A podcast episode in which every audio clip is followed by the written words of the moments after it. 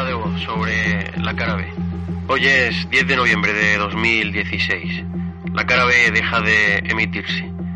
No sé si volveré a retomar el proyecto. Públicamente he dicho que lo dejamos por falta de sponsor, pero eso es lo de menos. Hay más. Hay bastante más.